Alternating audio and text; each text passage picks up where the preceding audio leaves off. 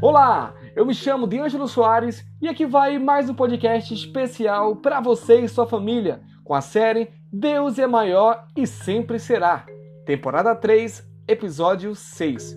E o tema de hoje é prosélito. Então, vamos ler Mateus capítulo 23, versículo 15. Diz assim: Ai de vocês, mestres da lei e fariseus, hipócritas, por que percorrem terra e mar para fazer um convertido? E quando conseguem, vocês o tornam duas vezes mais filho do inferno do que vocês. O terceiro lamento de Jesus é dirigido aos mestres da lei e aos fariseus que fazem prosélitos para a religião de Israel. Prosélitos são pessoas convertidas a uma nova religião.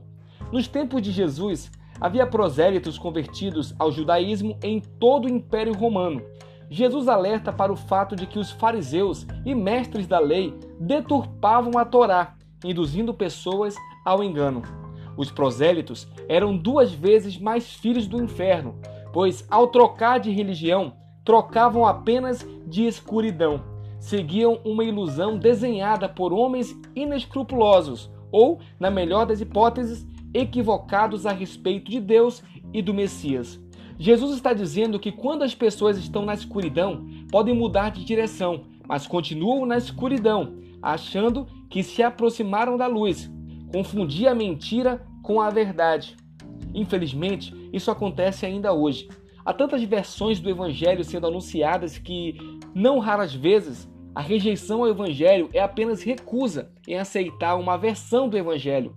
Buscar a essência do Evangelho é fundamental, mas esse caminho é perigoso.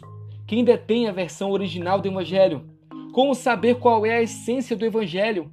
Para atenuar os perigos e evitar erros graves, devemos buscar sempre como se ainda não tivéssemos encontrado.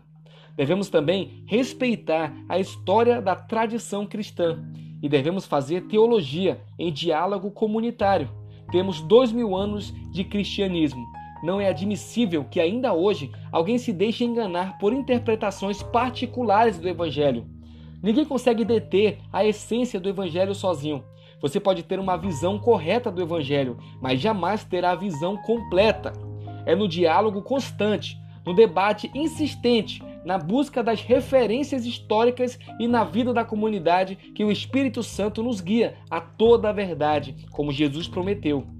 Os discípulos de Jesus sabem que somente o Espírito Santo pode trazer a verdade à luz. E por essa razão, jamais se consideram detentores da verdade, mas anunciam o Evangelho com humildade e integridade, deixando ao Espírito Santo a prerrogativa de converter. Que Deus te abençoe e até amanhã.